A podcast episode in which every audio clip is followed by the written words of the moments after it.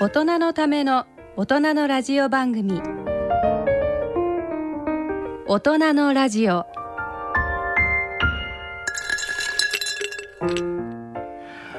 ご機嫌いかがでしょうか？安倍健人です。ご機嫌いかがでしょうか？人とたえです。2021年5月。2021なんだね。うん。だから222だとなんかゾロゾロ目だけどさだけど2021って意外と悪くないんかもわかんないなって最近思い始めてきてるんですけど。半年ぐらい経ってそう思ったんですね、はい。あのーどうですか、はい。最近タイ先生はうーん。まあ梅雨を前にまあうん。お天気じゃないんですけど、私の周り結構なんかねあの決まらないどうしましょうっていうような不確定なことが多くてちょっと困ってますね。あー例えば。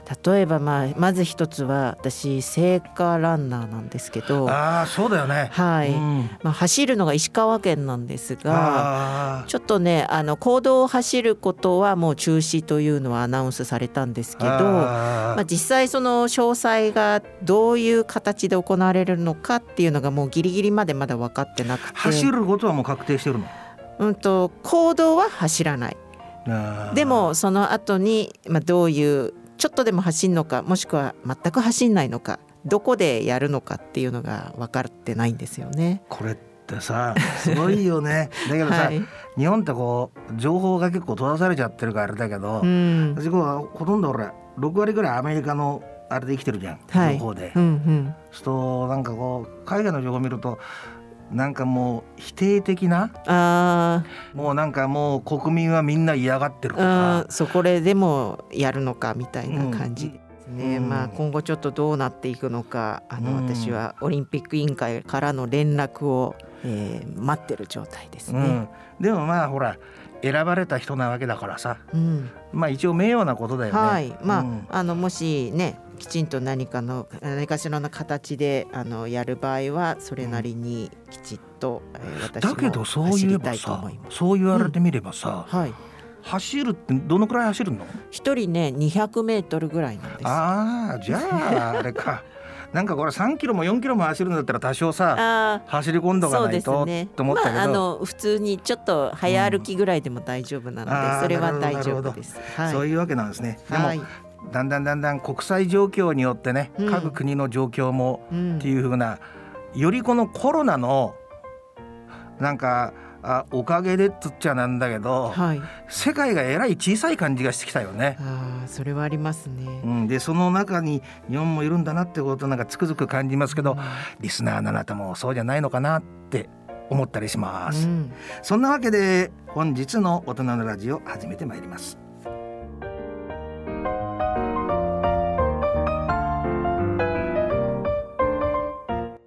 大人のための大人のラジオこの番組は野村証券ほか各社の提供でお送りします。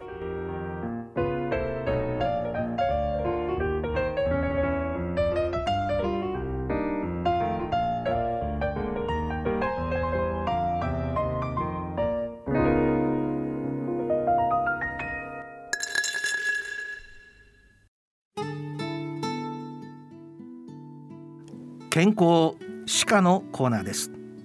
歯科医師の人とたえ先生に歯と健康についてお話しいただきます。たえ先生よろしくお願いします、はい、よろしくお願いします。今回もねリスナーの方から、うん。あーたくさん質問が来ていますけどもその中からよりすぐってね、はい。えーお願いいたしたいと思います。はい。太田市40代女性の方。私は歯が生まれつき弱いので歯を強くする治療はあるのでしょうか？非常に端的に短い質問ですけど、歯を強くするはい。治療ってあるんですか？えー、イエスかノーか？あります。イエスね。はい。どんな治療なんでしょう？一番、えー、まあ治療っていう意味だと大きく分けて2種類あります。うんうんまず一つはあの割と聞かれたことあると思うんですけど歯にフッ素がいいってガムに入ってるやつね。うんはい。キシリトールとかそういうのも一緒にはいフッ素とか。キシリトールか。フッ素は歯磨き粉の方か。歯磨き粉に、はいはいはい入ってたりとかするんですけど、うん。まあフッ素を塗ってもらうことで、えー歯が強くなる。だから定期的に歯医者さんに行って、まあ、塗ってもらうのが一番お手軽だと思うんですけれども、それは割と何て言うんですかその時間もかからないし、うん。えー値段もあの保険でできますし、うん。気軽に本当に行けるんじゃないかなと思いますね。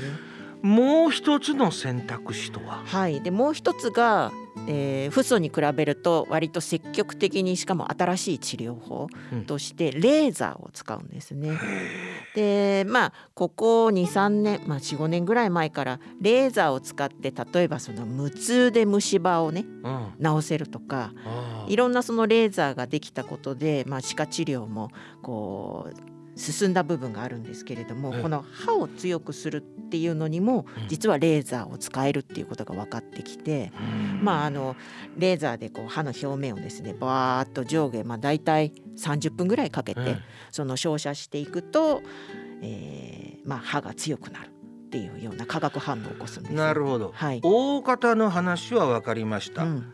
歯を強化する治療としてはフッ素でコーティングするタイプと、うん。レーザー照射するタイプがあると、そうですね。なんでレーザーを使うと歯が強くなるんですか？まああの歯の表面一番表面のエナメル質っていうところが、うん。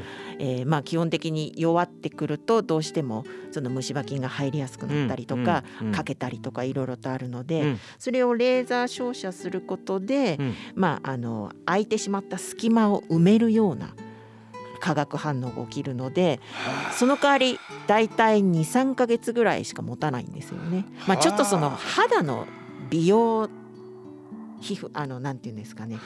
シミ取りとかああいう雰囲気とわかシワ取りとかとちょっと似てるんですけど。歯のうん、表面肉眼では分かんないけど拡大すると隙間ができてるわけだ、うん、それをレーザーをうん。照射することによって溶けるのかな、溶けるというよりもそのなんていうんですかね、えっと、プラズマのレーザーを使って、うん。えーそこで化学反応を起こしてそこを埋める化学反応か、はい、感じなんですよね。だからまあえー感覚的に言うと軽石の表面が全部こうファーッと埋まっていってかっちりとしたきちっと硬い石に変わるあ非ようなイメージ。常にイメージしやすい、うん、でも保険効かないんでしょ？そうなんです。それが弱点で。いくら？うん、あの結構しますね今だいたい10万以上はします。一本？うん。あの上下全部の歯であー上下全部で10万だったらまあ。高いけど、あの気にしてる方にとってはだけいいかどもしれさっないですね。き傷手ならない何ヶ月かいっぺんやらなきゃダメなんでしょ、うん。そう考えるとな。で、もあの例えばねシワを取りたい人とかうん。そういうのによく美容あの皮膚の方でボトックスとかヒアルロン酸注射とかってあるんですけど、ああいうのもやっぱり1本何万もしてまあ結局23ヶ月とかそれぐらいしか効かないっていう感じなので、まあ何にお金をかけるかっていうその人の価値観次第だと思うんですよね。さっきのうん、おもう一つのフッ素の方ははい。あれ結局歯にマニキュアを塗るみたいなそういうイメージなわけでしょ？えっ、とまあそうというよりもフッ素を取り込ませるようにフッ素が入ったお薬を塗る塗るような感じですね。あで取り込ませるってことはあれか、同じなんだ。そうですね。歯が弱い人っていうのは歯の表面に隙間がもうできちゃってるから、うん、そこにフッ素を染み込ませると、はであの再石灰化が促されるっていう意味でまあ歯が溶けにくくなる。ああ、じゃあそれそのもの自体がカバーするんじゃないんだ。そうですね。あのサランラップみたいにこうピタッとやるんではなくてそのお薬で、えーまあ、歯が溶け出すのを抑制するという。ああ、でそれいくら？えっとそれは、まあ、多分2 3 0 0 0円ぐらいでできるとね、保険が効くはい、あとはどうしてもねあの歯医者さんに行かなきゃいけないっていう意味での治療なんですけどご自身でうん。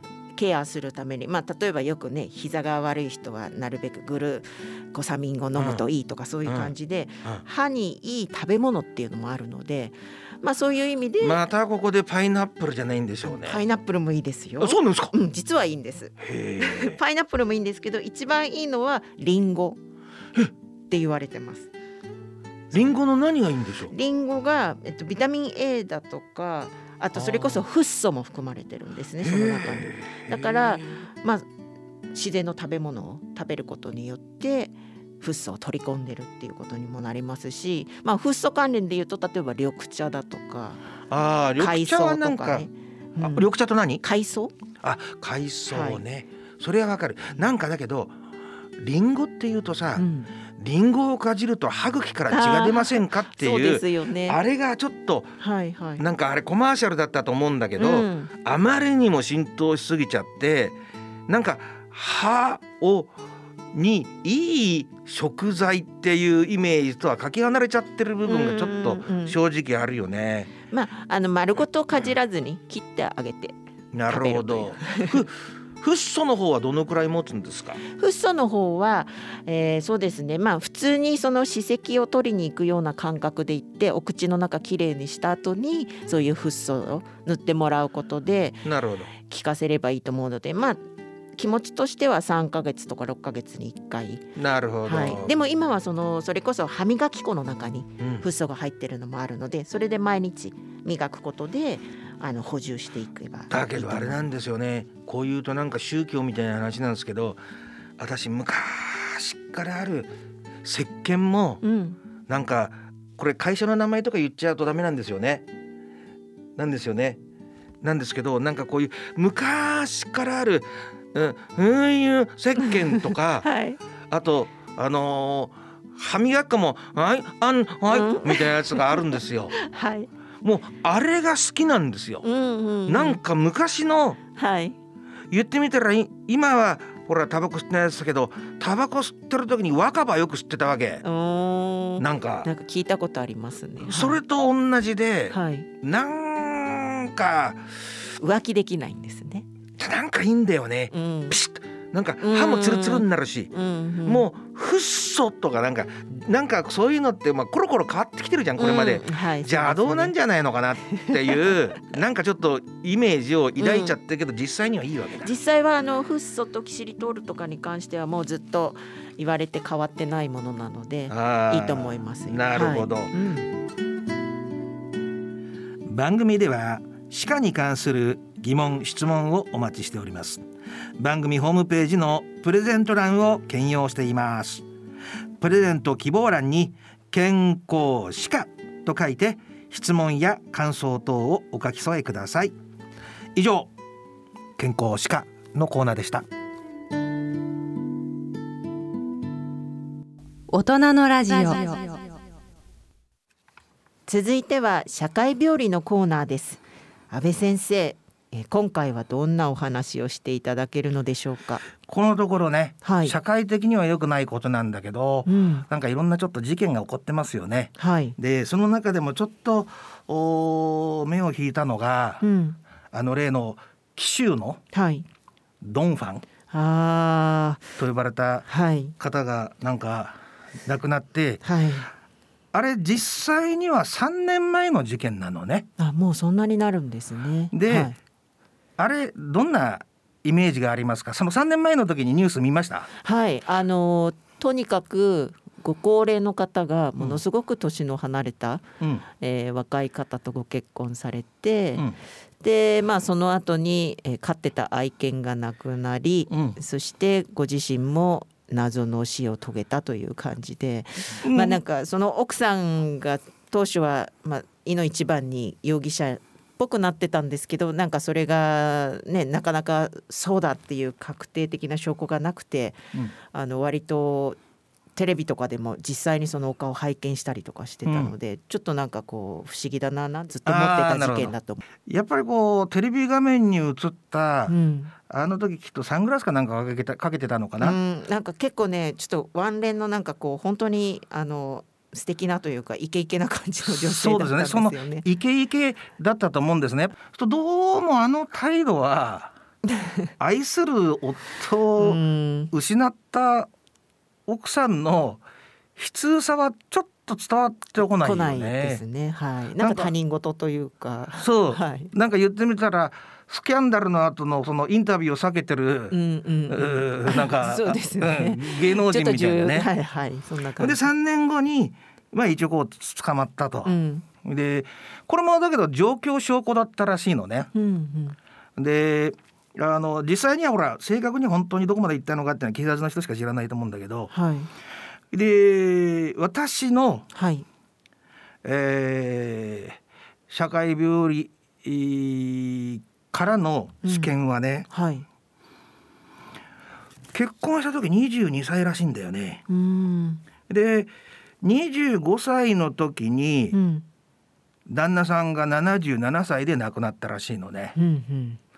それでこう言葉はちょっとあれですけどこの下のおお世話っていうのかな、うんはが結構緩くなってていつもおしめはしてたらしいね。必だけどもうそう結構いろんなところで粗相をしちゃってみたいなことがあって、はいなんか、えー家がものすごくそういう匂いがしていたと。はい。であの奥さん自体は月に一遍行ってつなんかお小遣いというかは、あー毎月100万円ずつと。うーんそれであのもう旦那さんの方はもう離婚したいっていうことを、うん。もう愛情を感じなかったから意思を伝えてはい。自分自身が自分のことをほらドンファンって歌ってたぐらいで、はい。まあお金を結構ひけらかした部分もあるだろうし英語で言うとこの女好きの人のことをねウーマナイザーって言うんですよね。ん。えー。そんな一般論ではい。分析するとねまあ警察はおかしいなと思ったわけじゃん。うん。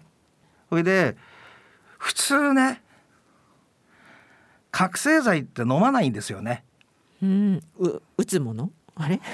うん。かぶる？かぶる 冗談だけど、あの普通やっぱり注射器とはあかはあ。炙ったりとかするわけですがね。ですけど飲んでること自体がやっぱり不自然ですよね。うーん。でその前にさっきほら、えー、タイ先生がはい。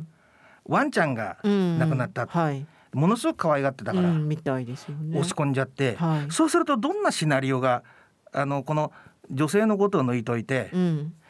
ワンちゃんが亡くなってその後覚醒剤をうん。多量に摂取して死んだっていうとどんなことがうん。可能になると思いますか？一つは悲しみのあまりですよね。自殺を図った。自殺を図ったと。はい。きっとはい。私の読み的にははい。そういう絵図を描いていたんだろうと。思うんですよね。はいはい。それで元お警察官だったうん。なんか人が、えーなんかコメンテーターで言ってたんですけど覚醒剤でうん。人を殺したりとか、うん。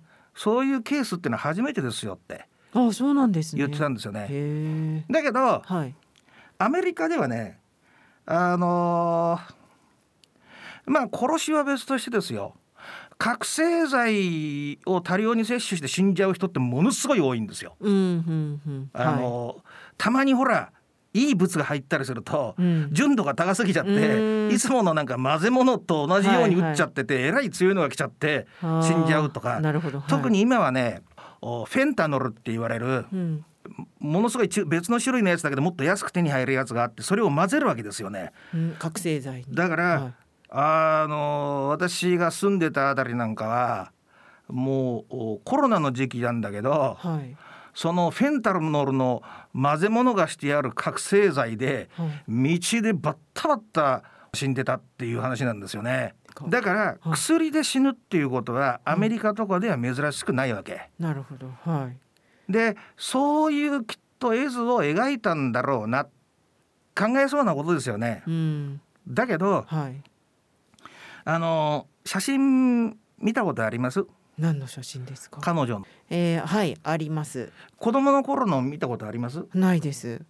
ものすごいもう全く別人のような。えそうなんです。全然面影がないんです、ね、そうなんですよ。はい。でし調べてみると3つ上に姉さんがいてはあはあ2つ下に弟がいてうんうん。よくある話なんだけどうん。小学生とか中学生の頃はうん。どうだったと思います？真ん中で上と下おとなしい感じ？もうおとなしくて、うんだけどいじめには合わなかったけど、うんうん。やっぱり存在感の薄い？うん。それでねものすごく印象的な記述を見つけていつもうん。一時代遅れたようなうん。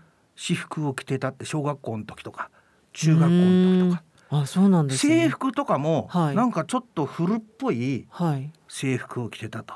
うんでものすごくおとなしくてはい。それで全然もうお化粧気なんか全くあのおテレビのシーンがありますよね、はいはいサングラスかけて、はい。それとはもう正反対。へえ純木なるほを絵に描いたようないや、はい。そのタエさんが汚れてるって意味じゃないですよ。ど いやいやいや。だけど純木を絵に描いたようなうん。おとなしい理想的な子供ですよ、うん。そういうのを見ると、うん。普通ねうんメディアとかの報報道だともう本当に子供の頃はいい子でってなりますよね、うんそうですね。だけど、はい。それが不自然なんですよね。その純朴さが不自然。そうそう。はい。だってだ男子よりも女子の方が、はい。あーまあ思春期みたいな頃が早いし成長が早いから、はいはい。であのーやっぱりちょっと色気づきたいですよね、うんうん。あまりにも押し殺しすぎているっていうと、その反動があるんですよね。はい。って時に私はいつもね物事を力学でうん。あの力学家庭内力学とかうんうんうん。人間力学っていう言葉を私が編み出してそれで説明してるんですけど、はい。真ん中ってさうん。どう思上からは上と比較されたり下は下でまた自由にいるから、まあ、常になんかこう挟まれて、う意外とうん。一番下の子ってこれで最後だからみたいなんでうん。可愛がられたりしますようんね。うん、そうです。何やっても許されるっていうう感じが。また上の子は上の子で、はい。上の子をさ大切にはい。きちっと厳しく育てとけば、うん。下の子もそれに従うっていうのがまあ昔あったあのその榊原事件の母親が、はい。あのハマってたちょっと凝り固まった考え方だったんだけどちょっと真ん中って親の愛情っていうのが比較的なんか一息ついちゃうみたいなところがあって、制服も買ってもらえないっうん。て何気ないけどうん。ねと特に女子だったらあそうでさすね、私なんか全然なんかそういうの気にしなかったけど、うん。女性ってやっぱりそういうの気にするよねそうです普通の人以上に。はいはい。でいつも型の古いうん。一時代前の服を着てたって言われていつもおとなしくてうん。黙って昼休みも漫画を読んでたみたいな、うんうん。俺らなんか高校に上がってからうん。少しずつ色気づいてきて、うん。あそうなんですだけど厳しい学校だったから、はい。こう眉毛をこうそ揃えたりうとか、ん。わかんないような形でおしゃれを始めたらしい。徐々にうん嘘をつくようになってったらしいんだね、うん。自慢話をしたりとか、決定打ははい。うちうちは両親が医者だからうんうんうんうん。って書いてあったでしょ、あなんかでその裕福なお家でお医者さんっていうのは読みました。それね違うんですか、違うんらしいんですあ普通の会社員。そんなに裕福じゃないらしい。あそうだったんですね。それで美容学校っていうと髪の毛のあれになっちゃうけど、うんはい。なんかそういうファッションの学校ありますようんね、うん。そういう学校に進学したらしいうんうん。その時に家を出ますよね、うん。うんそっからもう一気に。180度。大爆発みたいな感じになって。弾けたけて。はい。それでもうブランドものとか買い始めて髪の毛も,、えーもう染めて、はあはあ。それでものすごい化粧も始めて、うんうん。そういうほら美容学校だから、うんうんうん美容じゃなくてね、まあはい。それで、えー友達にはやっぱりもうバン財布の中の金見せて、うん。えーブランド物見せて昨昨日はあの彼女は北海道だったからすすきののホストクラブでいくら使ったとかそういうのを自慢してもう全然もう弾けたわけ。はあわかります？さっき言ってた前半の振りとはい。後半のその反動なわけ。だかはいらそんな中でお金持ちうん。の会員制のうん。そういうところに登録してまあやっぱおそういう人からちょっとまあ援助交際みたいなもんでしょうね、アダルトビデオには全部で400本ぐらい出てたってあ話があって、えーそうなんですね。なんでそこまで行っちゃうのかっていう話ですよ。はあはで結局ねあのどうやって旦那さんと知り合ったんかっていうと飛行機まあ乗ったりしますよね。うん。といつもエコノミーなんだけど、あうん。ファーストクラスの人が使ううん。ラウンジとかに行ってはい。でたまたま出会いは正確なあれは分かんないですよ私がそこにいたわけじゃないから。はいだけどなんかそういうところにうろうろしててわーっとパッて転んではでそれを起こしてもらって っていうのがきっかけだったってまあおそらくそれに近いことがあったんでしょう。あうんうとねあ要は物事をね普通の人は一つの単一のその事象だけを見るわけさ。うんうんでもあの FBI とかの人たちが使うっていうのはその人間の行動のうん。パターンなんですうんよ。うん。不動のパターンっていうものがあるわけ。はい。そうするとこのお高校を出てからの行動パターンっていうのはその派手さとかはい。金銭欲とか、うんうん。それとかもう嘘をうんもううんつきまくって、はい。もう結構これはもうよくある病的なうんうん。症状なんですよね。うんうんた時に22歳でうん。70の人と結婚してんですよ。うん。50違うわけですよ。うん。するとまあ行動パターンつまりペルソナ的にはまあ合致するだろうと。うん。じゃあなんでそうなるのか？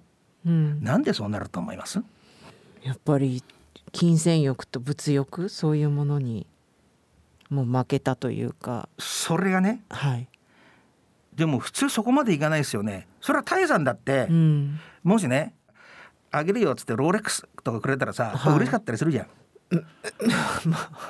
いやそれはだけど、はい。人間誰だってさそうですね。はい。そうでしょ。はい。だけど安倍を殺してね。安倍を殺して その金をね。全部独り占めするぞって。いう、まあわかんない。そこまで考えてる、はい。今ちょっと目がいランランと輝いてるからそういう あれも考えてたんだ。けどだけど、えーはい。そこまではいかないよね。うんうん、こう物事はさこう物事に程度っつうものがあるから、うんうん。みんな同じ一つの線の上には乗ってるわけで、うんうん。程度っていうものがあるわけじゃ。うんん。と一線を越えてうん。なんでそこまで執着がいくんかっていうと、うん。あの子どあのほら小学校中学校の時ですよ。あ素朴で質素なで俺ははい。お下がりしか買ってもらえない、うん。自分の服はうん。買ってもらえなかったうんということは、うん。押してしかるべしできっと愛情もうん。もらえなかった。それほどかかってなかったのは間違いないでしょうね。はい。でここが難しいところで家庭っていうのが密室なんですよ。うん英語で言うと「ビハインダドア」っていうわけ、うんドアで閉められて中が見えないわけ、うん。特にその家庭が地域社会から孤立しちゃってるような場合には、うん。変なことが起こってる可能性ものすごく高いわけ、うんうん。そう考えた時に自分は全然可愛くねえんだと。いつもニコニコしてるわけだ。いい子にしたいからニコニコしてこっち振り向いてよ振り向いてよ、うん。でそれしか生きる術がないわけ、うん。昔あのあの畠山鈴香っていうあの彩香ちゃんっていう娘さんを殺してはい近所の男の子も殺害しちゃった事件があったですよね。それの時にあの彩香ちゃんはねそれでもお母さんの顔色を見てうんといい子だったってうんいい子だったんじゃないんだよね。うんそうしないとうん生きていけないうん家庭内力学が存在してたんだろうと思う。うんうん病的なね。はいだからそれが幼い時からあったはずなんなるほど。はい。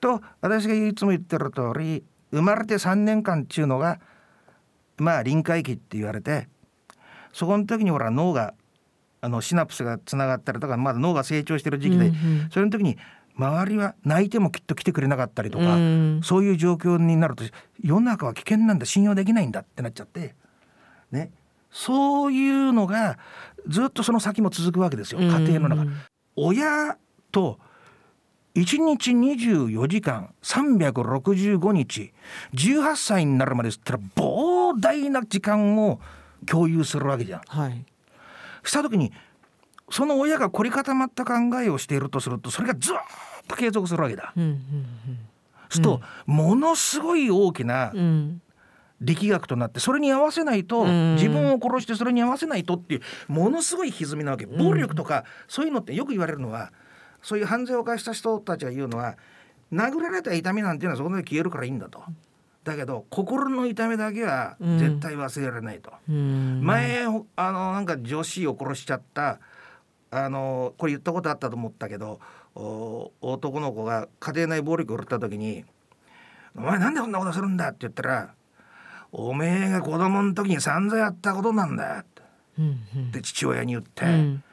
で母親を殴り続けたっつう話だだからおそらく家庭の中で外部には分からないものすごいなんかい歪んだ力うん。し思考が凝り固まったものがあってその中で自分で生きる隙間を見つけてその隙間がいい子でいつもニコニコしていて、うんえー古い服でも我慢して私はこれでいいのいいのって殺してやってたんです。だからあの高校を出た瞬間にんあの結婚した時にもう結婚したことも教えてないし、うん実家から席も抜いてるらしいんだよね。うんだからはい小さい時に母親の愛情が十分かかってない人うん。は愛情の代わりにうん。物とか金銭とかうん。そういうものに対する執着が病的に強くなるんですよね。うん。なぜかといえば愛情の代わりだからなるほど。はい。愛情が必要なのそんなね。うんうん。動物の子供と違って生まれた時から馬の子供は立てるじゃん。うん。はい。赤ちゃんは最初の何もできないですね。2年ぐいらいもう、もうだから母親と一心同体じゃなかったら生きれないわけ、うん生物学的に必要なわけ、うん。それを与えてもらえないっていうことはものすごくその人の人格を歪めてしまって、それゆえよく三つ子の魂うん100まで。100までって言われますよね。うん。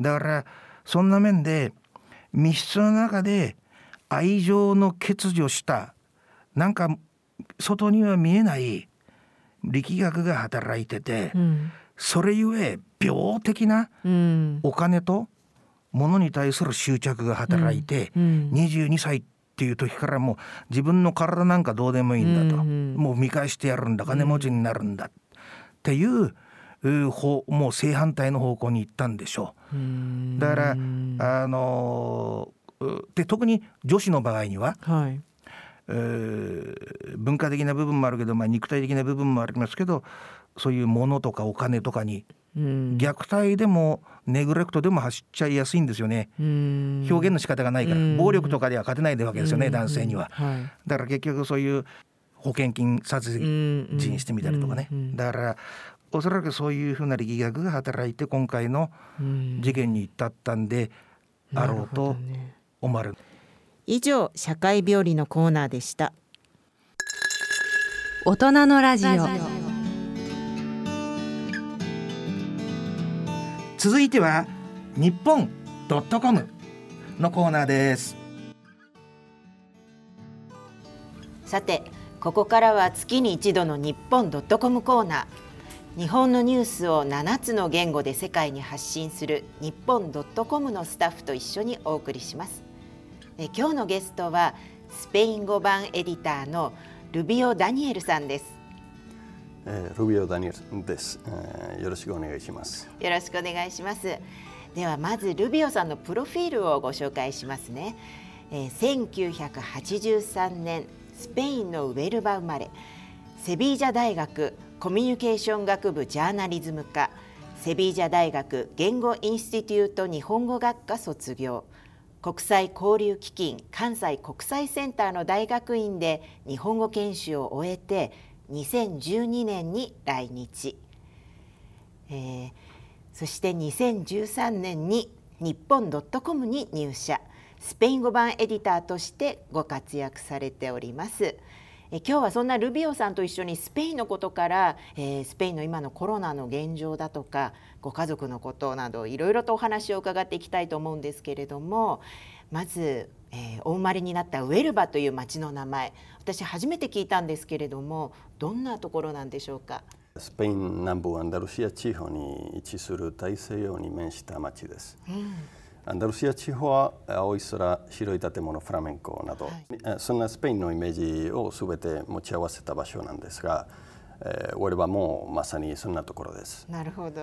えー、っと広くて美しいビーチがあってユネスコの世界遺産ドニアナ国立公園でも有名ちなみに、はい、コロンバスが第1回目の、えー、航海に出発したパロス・デラ・フロンテーラという港もオエルバにあるんですよ。えあの私今ここに、えー、ダニエルさんが撮ったお写真あのちょっと見せてもらってるんですけれどもすごい青空にあの太陽がねもうさんさんと輝いていて立派な船があるんですけれどもこれがその有名な港なんですか？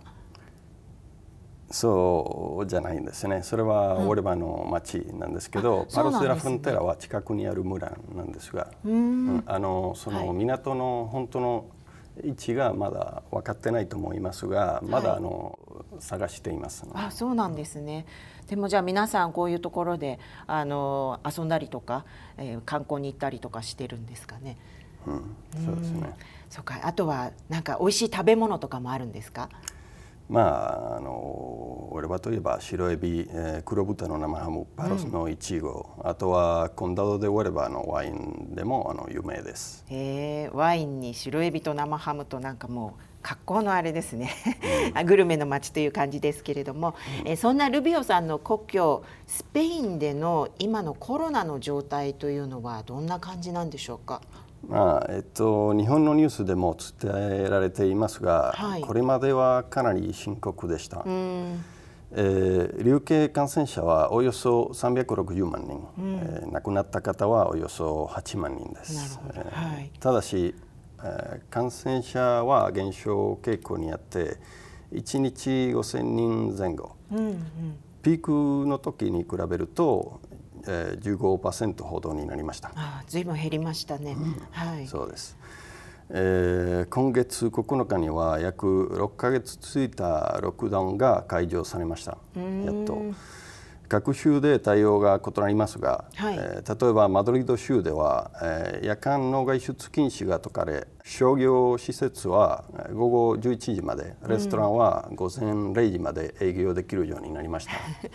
あのこの状況私もニュースで見たんですけれども皆さんなんかちょっと踊りながらとかあのみんなで抱き合ったりとかして本当に喜んでいる様子だったんですけれども、うん、そうですね、はい、あんなに盛り上がって大丈夫かなと少し心配になりましたが もともとスペイン人はみんなで集まって盛り上がるのが大好き、えー、みんなはノミニケーションを大切にしていて、はい、えー、あの全然家にいない。あそうなんですか。そうですね。そして男性も女性も、えー、夜更かしです、うん、えー、子供の頃おばあちゃんが、はい、あのえー、夜中の1時2時まで起きて喋ってたのを覚えています。おばあちゃんがですか、うん、そんな夜遅くまで起きてて朝とか起きられるんですかね？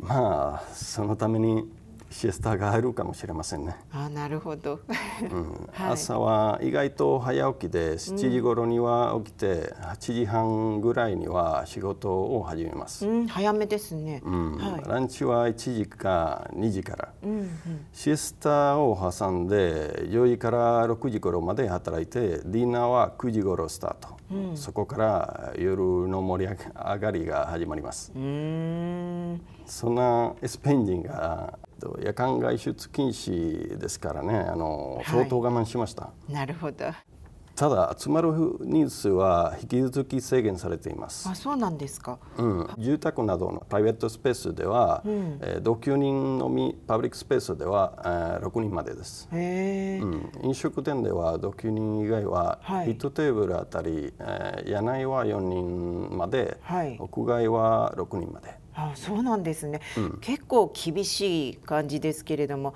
まあ、こうやって何人何人っていうのが数値ではっきりと示されていると、まあ、分かりやすいといえば分かりやすいですよね。うん、そうですね。はい、うん、であとはなんかこうマスクとかはどんな感じなんですか？あそうですね。マスクに関してもかなり厳しくて、うん、えー、ロックダウン中はビーチや公園で、はい、例えば一人で歩いていても採用が義務です。違反すると100ユーロ程度、日本円にしてあの1万3000円の罰金があります。一人で歩いててもダメなんですね、うん、外しては。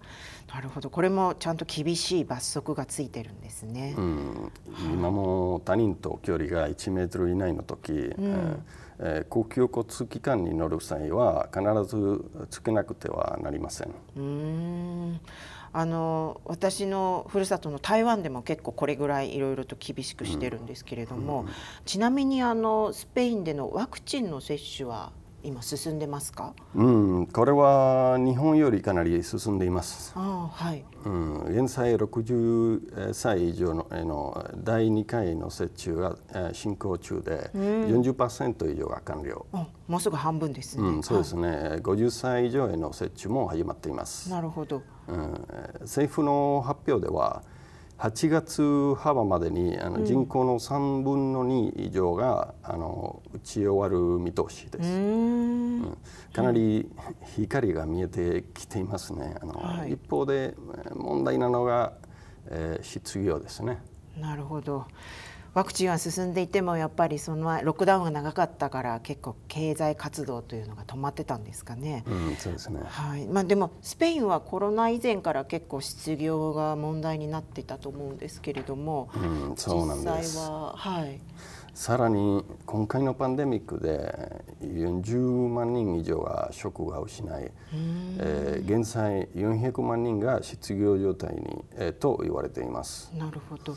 えー、マドリードに住む私の兄はコンピューターの修理を請け負うビジネスをしていたのですが、うん、あのロックダウンやリモートワークの影響もあまあそれもあってあのうまくいかなくなり現在、えー、失業中です。残念ながら。そうなんですね、うん、はい、まあでも明るい兆しが見えてきていますから、きっとまた活用してくれると思います。うん、まあ、日本にいるねルビオさんもお兄様のこと心配だと思いますけれども、えー、まあそんなルビオさん日本でご自身は今このコロナ禍での生活はどんな感じでしたかね？何か変化とか以前と比べてありましたか？うんそうですね。あの仕事がほぼリモートになりました、うんうん、そうするとやはり部屋の狭さが気になってきます。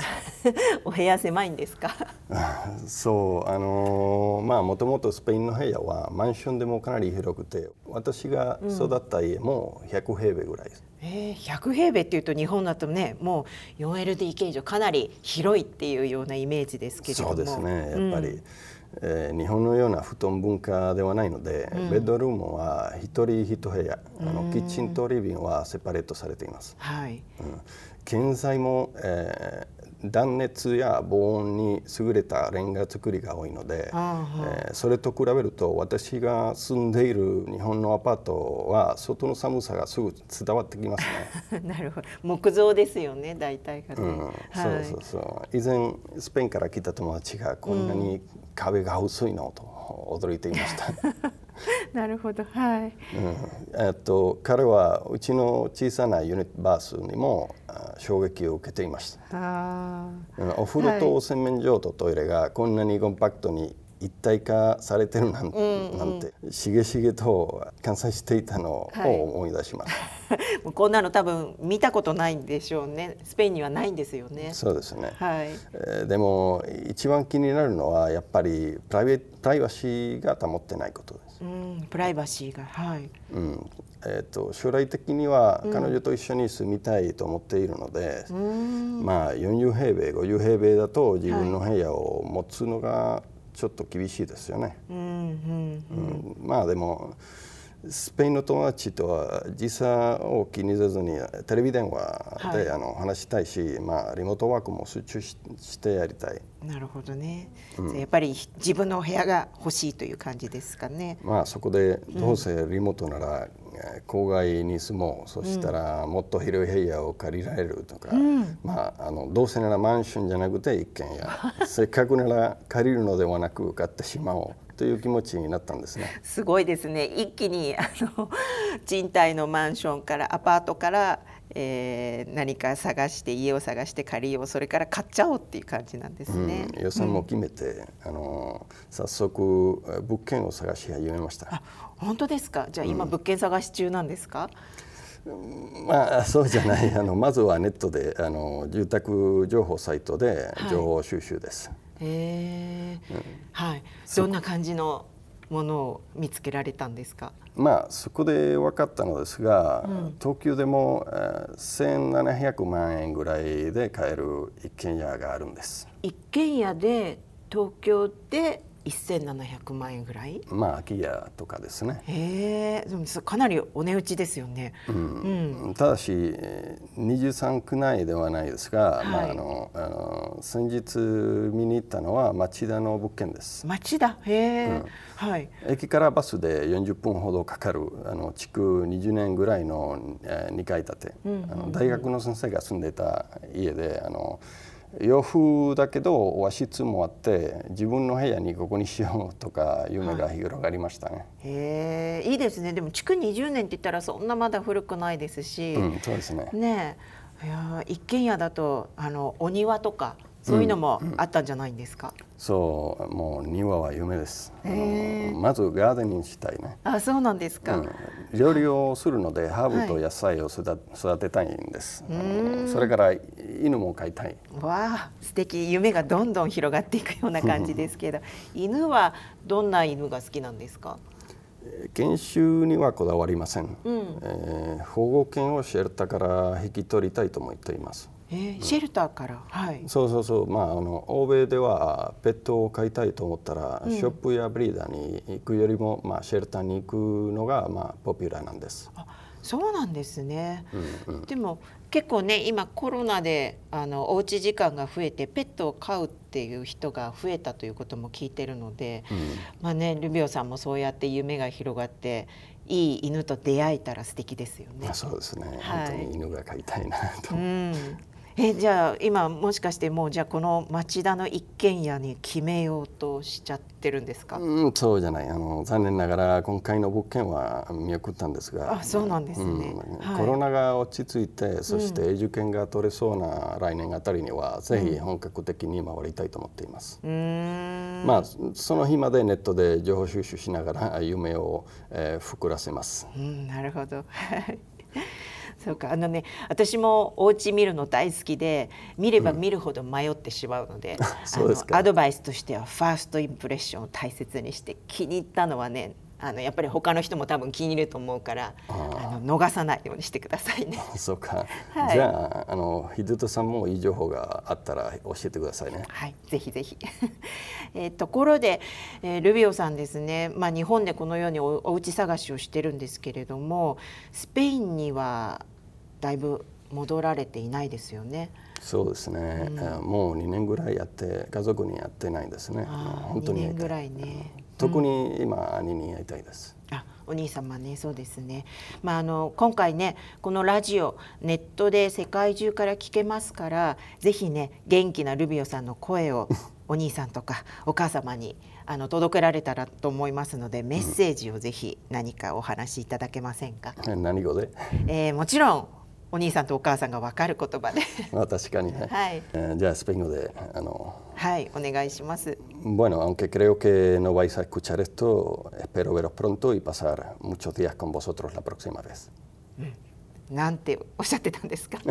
あのぜひあの今度なんか一緒に時間を過ごしたいと思いますので待ってくださいそうですね、まあ、ルビオさんが帰るのもいいですしお兄様やお母様が日本にね今度来てもいいと思いますしぜひそのお家が見つかってお家で一緒にみんなであのルビオさんが育てたお野菜とかで そういうのをみんなで食べるのも楽しいなと思いますね。うん、それは夢ですね。はい、あの本当にいろいろと素敵なお話をありがとうございます。私もこのウェルバに行きたくなりました。えー、ルビオさんありがとうございました。こちらこそありがとうございました。はい。え次の日本ドットコムコーナーは来月の6月25日金曜日の予定です皆さんどうぞお楽しみにしてください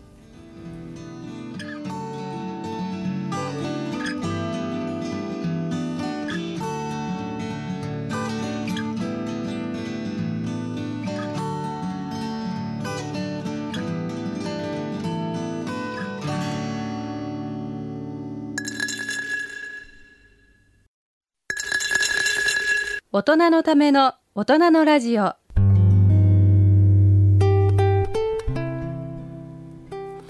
今回の大人のラジオはいかがだったでしょうか？どうでしたか？はい。あのー、お金に執着しないで生きていきたいなと思いました。その短い分でピタッと切られると逆に怖い部分もありますね。ロレックスお待ちしてます。ああものの例えです、はい、さてここでプレゼントのお知らせです。小学館発行の小説泣かずの格好を抽選でプレゼントさせていただきます。大人のラジオの番組ホームページにある番組宛てメール送信欄やプレゼント応募欄からもご投稿できます。番組への感想等とともにご応募ください。また健康歯科のコーナーでの歯に関する素朴な質問や田江先生私への質問何でも結構です。番組で採用された方には田江先生のご著書をお送りいたします。時には私のご著書もお送りさせていただくかもわかりませんのでどしどし。はいお待ちしております。それではお時間となりました。お相手は私安倍賢人と。人とたえでした。それでは次回の放送まで。さようなら。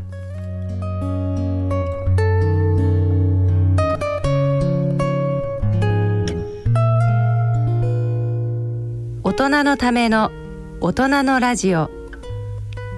この番組は野村証券ほか各社の提供でお送りしました。